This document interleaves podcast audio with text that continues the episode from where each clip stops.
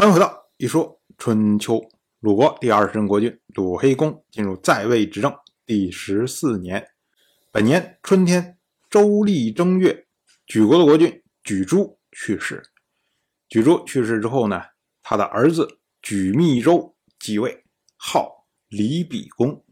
我们之前讲过，莒国这个国家它是没有谥号的，它只有称号或者叫生号，就是活的时候的称号。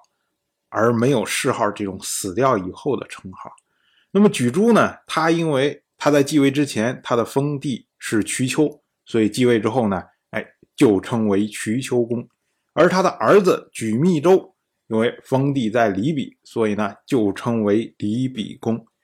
那当然，因为他没有谥号，所以呢，这个莒珠下葬的时候啊，有可能也不会向外发讣告。所以呢，《春秋》只记录了莒珠的去世，没有记录莒珠的下葬。到了本年的夏天，魏国大夫孙林父从晋国回到了魏国。我们之前讲过，孙林父他在七年以前，因为和魏国当时的新任国君魏章不和，所以呢，被迫流亡去了晋国。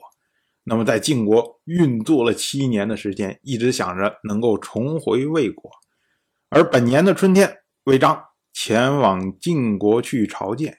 那么，晋国的国君晋州府就有心撮合他们，所以呢，就强迫魏章去见孙林父。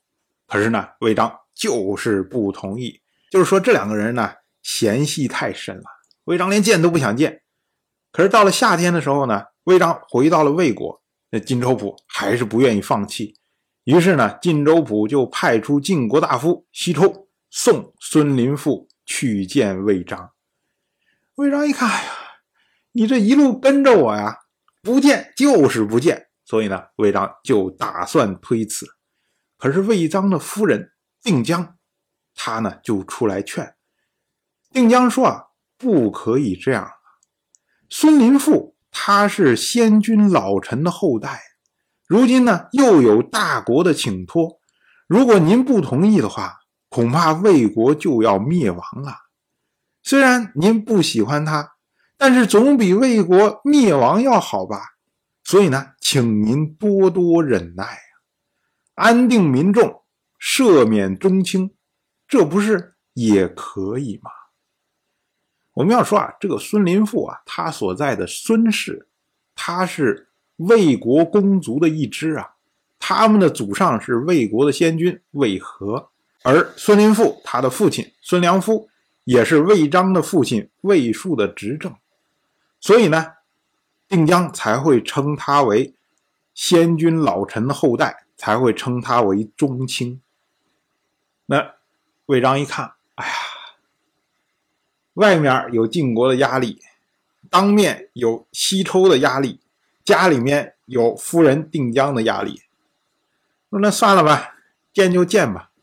于是呢，魏章就见了孙林父。那一见呢，就等于是两人和解嘛。然后呢，魏章就恢复了孙林父的职务和采邑。那么，等于是魏章和孙林父这边事儿解决了。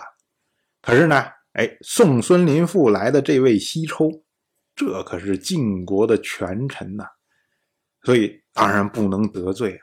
于是呢，魏章就宴请西抽，当时呢，以魏国的大夫宁直做相，在一边陪同。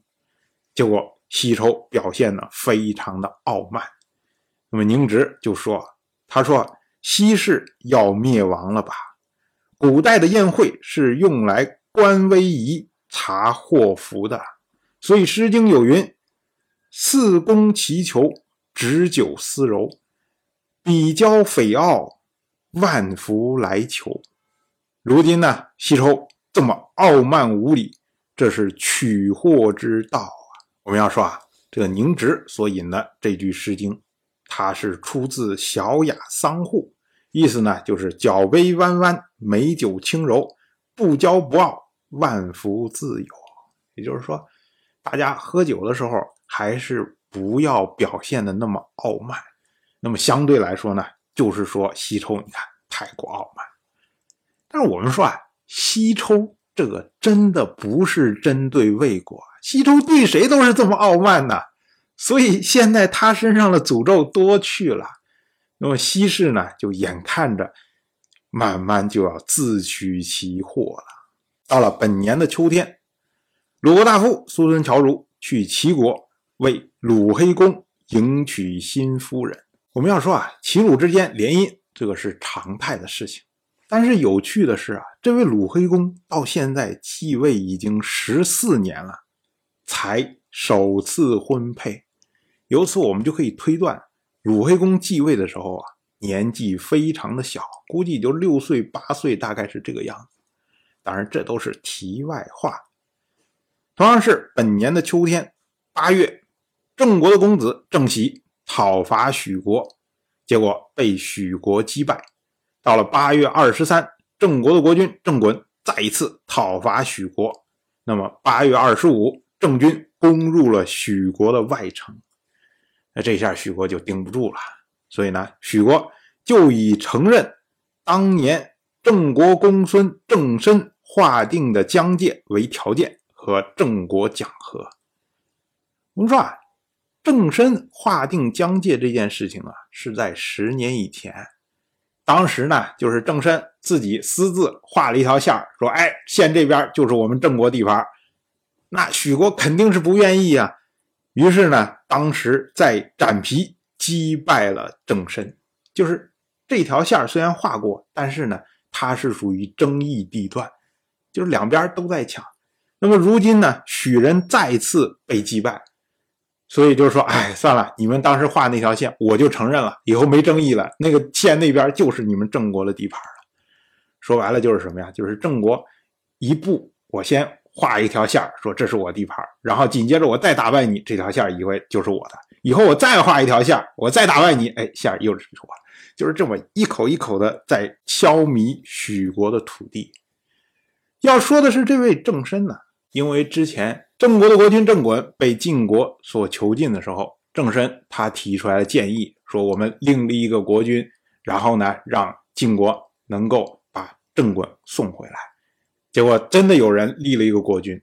那么郑衮回来之后呢，就把郑申这个提一个鬼主意的人给杀掉了。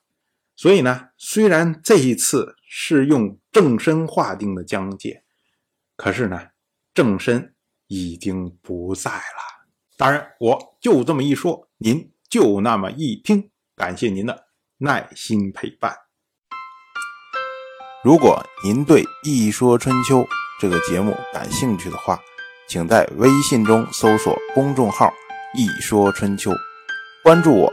您不仅能得到《一说春秋》文字版的推送，还可以直接和我互动交流。我在那里等待您的。真知灼见。